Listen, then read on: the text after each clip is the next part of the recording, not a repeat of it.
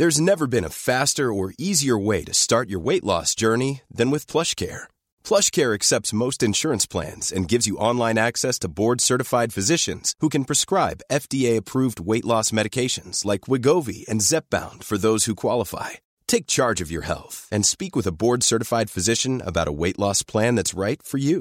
Get started today at plushcare.com slash weight loss. That's plushcare.com slash weight loss.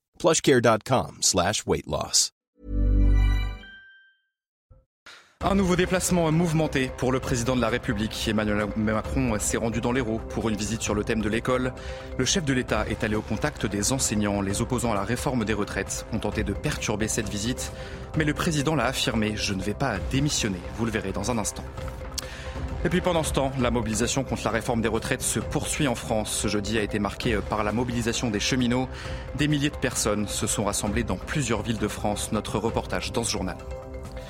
Et puis une bonne nouvelle dans cette édition terminée. Les retraites pointent sur le permis de conduire pour les petits excès de vitesse de moins de 5 km par heure.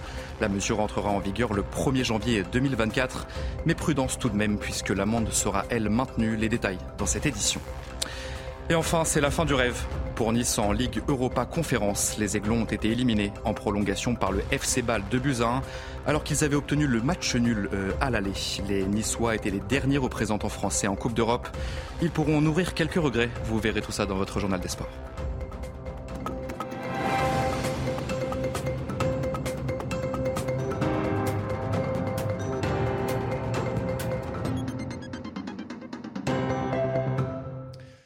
Bonsoir à tous, très heureux de vous retrouver sur CNews pour l'édition de la nuit. Un nouveau déplacement très mouvementé donc pour le chef de l'État. Emmanuel Macron s'est rendu ce jeudi dans l'Hérault, une visite sur le thème de l'école. Mais la réforme des retraites n'est jamais loin et ses opposants non plus, surtout lorsque le président se prête au jeu du bain de foule. Les images commentées par Vincent Fernandez. Bonjour, j'arrive. L'ambiance est d'apparence détendue à Pérol dans l'Hérault. Emmanuel Macron a tablé à la terrasse d'une brasserie en pleine dégustation de bière et tapas. Le président se prête ensuite au jeu du bain de foule. On a fait une dédicace sur Snap. Mais ses opposants ne sont jamais loin. Et ben voilà, madame, elle n'est pas contente. Mais voilà, elle le dit avec le sourire, c'est déjà plus sympa. Je ne vais pas démissionner, je vous rassure. Ben, je vous rassure, ça n'arrivera pas. Il faudra attendre 2027. Vous Non. décidez de pas grand-chose. Bon, ben alors, peu- alors, on m'accusez pas de tous les mots. Le peuple, s'exprime par les... Au bout de quelques instants, le chef de l'État perd patience. En fait, vous ne me coupez pas, vous ne me laissez pas du tout parler. Mais oui, mais Ben, je, vais, non, mais je vais vous laisser parler. Parlez, allez-y. À Ganges, en revanche, plus tôt dans la journée, les manifestants étaient tenus à l'écart. Un concert de casseroles tout de même assez bruyant pour provoquer cette petite phrase du président lors d'un échange avec les élus.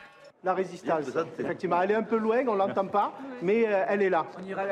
Mais on peut aller la voir, moi. Ah ben, Moi, je pense, je pense qu'ils vous attendent. Moi, je vais toujours devant. Si les gens sont prêts à parler. Je pense qu'ils sont prêts à parler.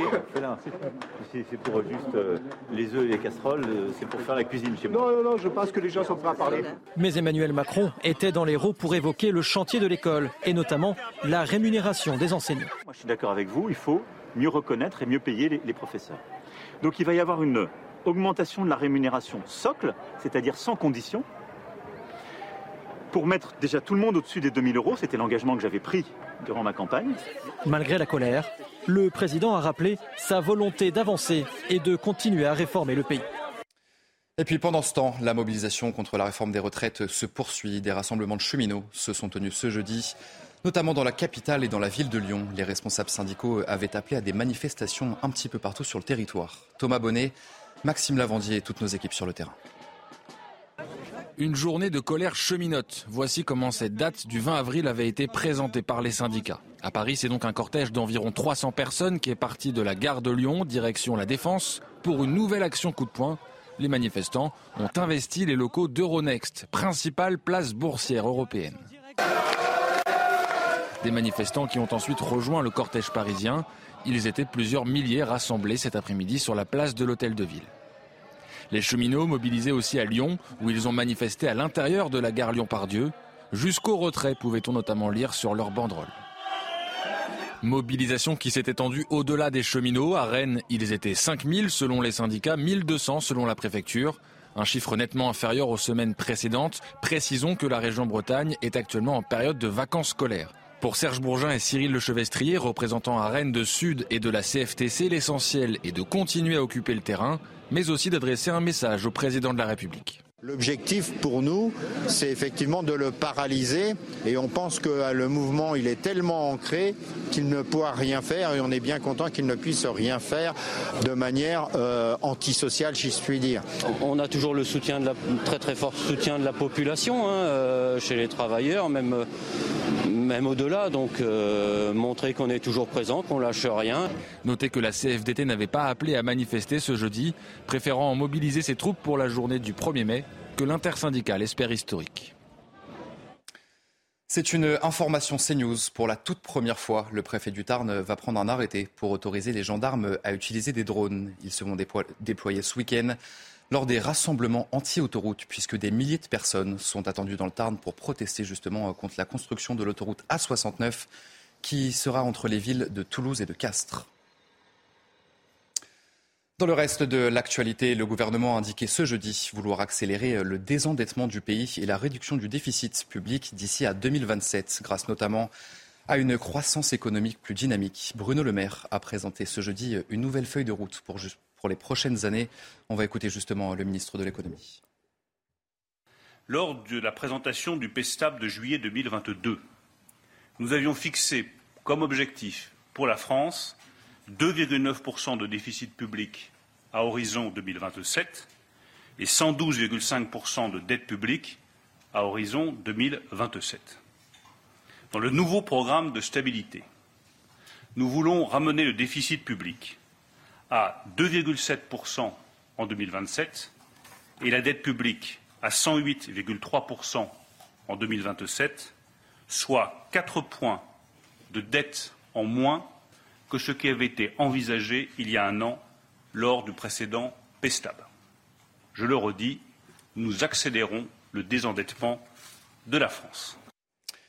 Et puis une bonne nouvelle pour les automobilistes. Les excès de vitesse inférieurs à 5 km par heure ne seront plus soumis à un retrait de points sur le permis de conduire. C'est une mesure portée depuis plusieurs mois par le gouvernement qui entrera en vigueur le 1er janvier 2024. Michael Dos Santos et Thomas Bonnet. Ce type de contravention sera bientôt de l'histoire ancienne. Ici, un excès de vitesse entraîne amende et retrait de points. Et ce, malgré un dépassement d'à peine 1 km heure de la vitesse autorisée. À partir de l'année prochaine, la même infraction n'entraînera plus de retrait de points, mais l'amende, elle, sera maintenue. Le ministre de l'Intérieur écarte les accusations de laxisme et évoque une mesure de bon sens. On n'est pas là pour retirer euh, les points, euh, les permis ou les, les amendes des très grands euh, personnes qui, font des excès de vitesse très importants. On est là pour parler des gens du quotidien qui font euh, de petites accartades de quelques kilomètres à l'heure euh, dans des conditions de répétition des trajets, notamment des trajets du travail. Du côté des associations de sécurité routière, on dénonce une opération de communication de la part du gouvernement. Ces Français interrogés sont eux aussi partagés. Au contraire, 5 km heure, on ne le voit pas. 70, 72, des fois 72, on est euh, pénalisé alors qu'effectivement, on ne roule pas très très vite. À partir du moment où on enfreint la loi, il faudrait être, euh, être puni. Donc euh, pour ma part, je trouve ça pas, pas très bien. C'est un peu, je trouve, hypocrite. Enfin, si on a des points pour une infraction, il faut enlever pour tous. C'était carrément hallucinant qu'on puisse enlever des points par rapport à 5 km. Hein. C'est vraiment n'importe quoi. Je trouve que ça va dans le bon sens. Selon les données de 2020 du ministère de l'Intérieur, plus de la moitié des contraventions pour excès de vitesse concernaient de petits dépassements de moins de 5 km heure. Une mesure dont Gérald Darmanin affirme qu'elle sera mise en œuvre à la demande du président de la République. Elle entrera en vigueur le 1er janvier 2024. Et puis, euh, dans ce contexte, sachez que les Français affirment être moins concentrés au volant. 67% d'entre eux déclarent que le contexte de crise actuelle en France a un impact sur leur santé mentale. Et pour la moitié d'entre eux, cela augmente leur niveau d'inattention au volant. C'est ce que révèle le baromètre AXA Prévention. Et on va écouter son président qui était sur notre antenne ce jeudi matin. Et on s'est aperçu que oui, il y a 67% des Français qui disent, eh ben, euh, toutes les crises entremêlées hein, et qui se, en fait, qui se, qui se confortent les unes aux autres, qui eh ben, elles ont un effet puisque on est plus stressé, plus nerveux, plus fatigué, et du coup, un sur deux disent, ça a un effet sur ma conduite. Je pense que c'est vraiment une inattention je pense que c'est quelque chose qui, en fait, brise la concentration. Euh, on a bien vu d'ailleurs, plus de 80% c'est sur le pouvoir d'achat, l'économie en général, le changement climatique d'ailleurs, les gens sont, touchés par ça aussi. Euh, et, du coup, on est, on est moins vigilant. On voulait aussi vous parler euh, de ce terrible accident. Un enfant de 4 ans est mort après avoir été fauché par une voiture. Les faits se sont produits lundi après-midi dans un quartier du Mans. Le chauffard est toujours en fuite et un appel à témoins a été lancé par la police pour tenter justement de le retrouver. Michael Chailloux avec Jean-Michel Decaze. La rue de Turquie est limitée à 30 km heure. Jawed, 4 ans et demi, traversait la chaussée entre l'aire de jeu et son domicile situé juste en face quand il a été renversé par le chauffard qui a pris la fuite. La famille est sous le choc en évoquant ce qui est arrivé au petit garçon. Moi, je suis son grand-père. Il a été avec sa sœur. Il a, je sais pas, d'après ce qu'ils m'ont dit, il a fait signe au conducteur. Sûrement trop vite, sûrement. Parce que quelqu'un qui roule à 20 ou à 30 km il ne peut pas le, tuer, qui se rend à la police.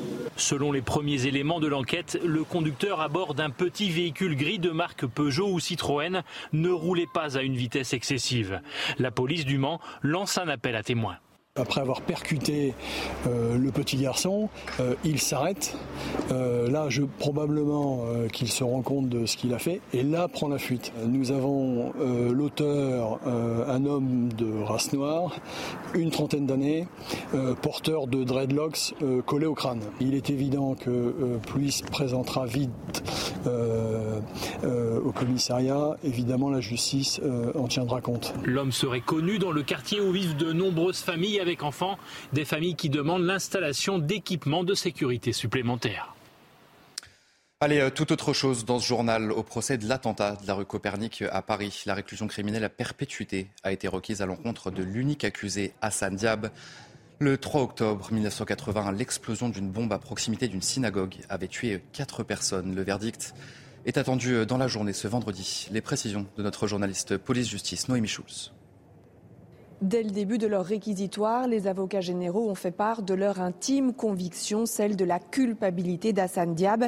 Et ce, même s'il y a quelques jours, un juge d'instruction très expérimenté est venu expliquer pourquoi lui avait décidé d'ordonner un non-lieu à l'égard d'Hassan Diab. Trop d'incertitudes, trop de doutes dans ce dossier. Un avis que ne partagent donc pas les représentants du parquet antiterroriste. Ils ont listé tous les éléments qui, selon eux, prouvent que c'est bien lui qui a posé la bombe devant la synagogue de la rue Copernic le 3 octobre 1980. Un accusé qui, depuis plus de 30 ans, vit au Canada et aujourd'hui a fait le choix de ne pas venir se défendre en France. Son absence inflige une nouvelle violence aux victimes. C'est une infamie, ont insisté les avocats généraux avant de s'adresser au juge. C'est à la justice, c'est à vous de rompre ce sentiment d'impunité, de mettre fin à 43 ans de souffrance. Par sa lâcheté, Hassan Diab nous impose de requérir la peine la plus lourde, la réclusion criminelle à perpétuité. Quelle autre peine pour un attentat terroriste antisémite Les avocats d'Hassan Diab ont ensuite plaidé l'acquittement pour leurs clients dans un dossier vide de preuves. La réalité, c'est que vous n'avez aucun élément matériel prouvant qu'il était en France au moment des faits et encore moins qu'il a déposé la bombe.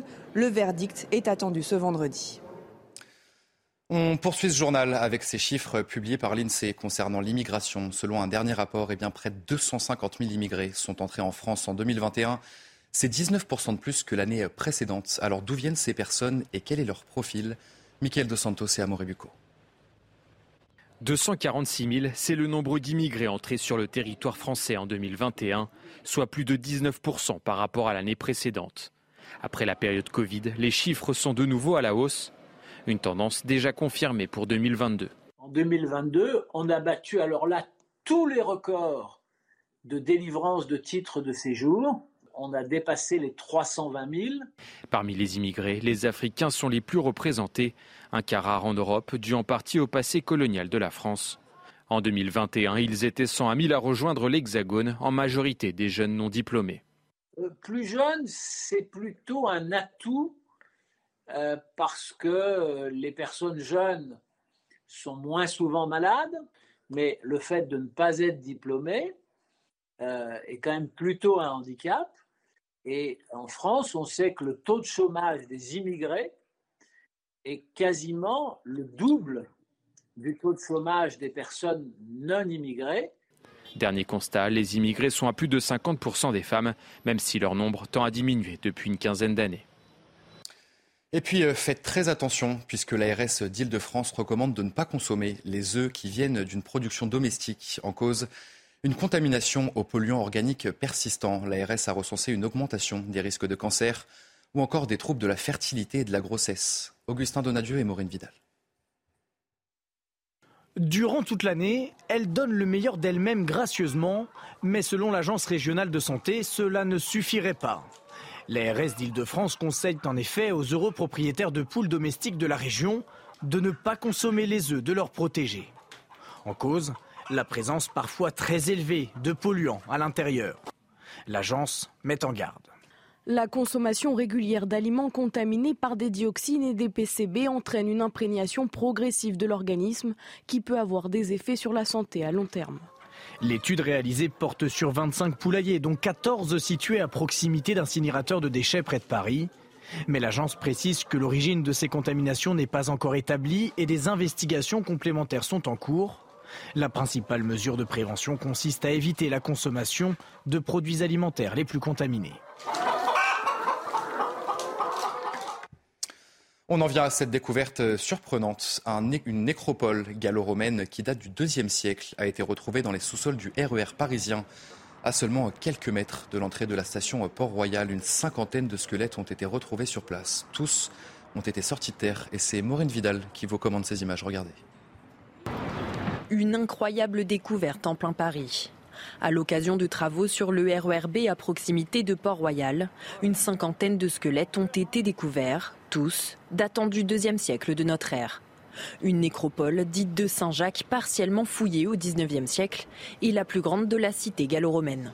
On n'a pas les limites de la nécropole, on a juste un secteur. Le secteur présente différents enclos et présente une densité d'occupation relativement importante. Donc ça montre qu'en fin de compte, ce quartier était occupé de manière dense. La fosse avait échappé aux constructeurs lors de la création du RERB dans les années 70.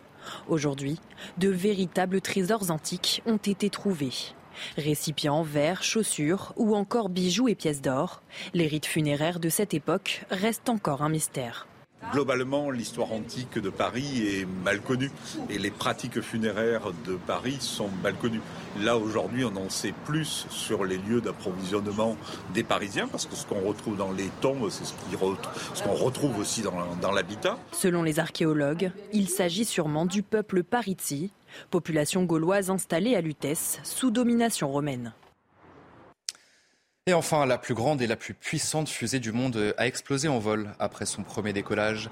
Un décollage qui avait été reporté en début de semaine en raison d'un problème technique. La fusée a explosé au-dessus de la mer seulement quelques minutes après avoir décollé.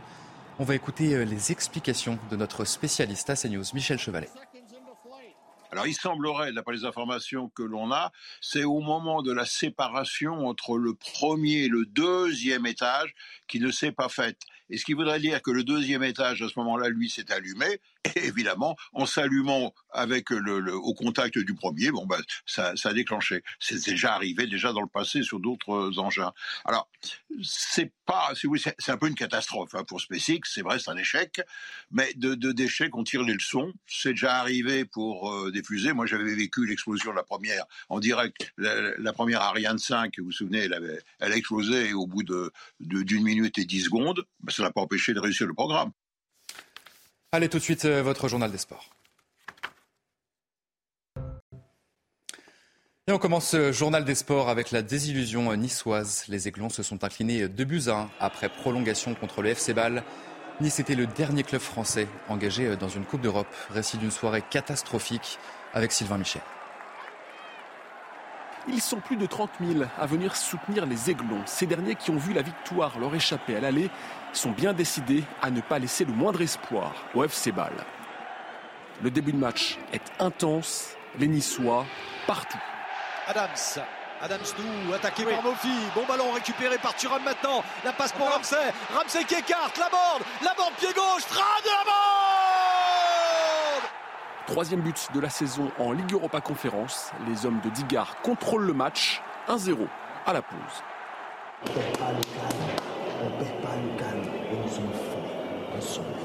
Les mots de Dante, le capitaine, juste avant la reprise. Car Nice domine, certes, mais n'est pas à l'abri. Un deuxième but serait le bienvenu. Melvin Barr, le centre Melvin Barr hey Gaëtan Laborde a essayé d'imiter son compère Terem Moffi du match aller et la fin de match est complètement à l'avantage des Suisses. 86e minute, Brahimi n'est pas prêt à entrer, Digar s'agace et 10 secondes plus tard, Jean-Kévin Augustin égalise. Dès lors, les occasions se multiplient pour le FC Ball. Un partout après 90 minutes, prolongation. Mais le match a tourné pour de bon. Nicolas Pepe seul voit Adams revenir. L'Ivoirien ne convertit pas une énorme occasion. Adams encore décisif, mais de l'autre côté, à la 98e minute, 2-1, les Aiglons ne reviendront pas. Ultime coup franc de Brahimi sur la barre. Nice est éliminé et peut avoir des regrets. Et puis on va écouter euh, Gaëtan Laborde, le buteur niçois du soir. Euh, il revient forcément sur cette terrible désillusion des Aiglons. Écoutez.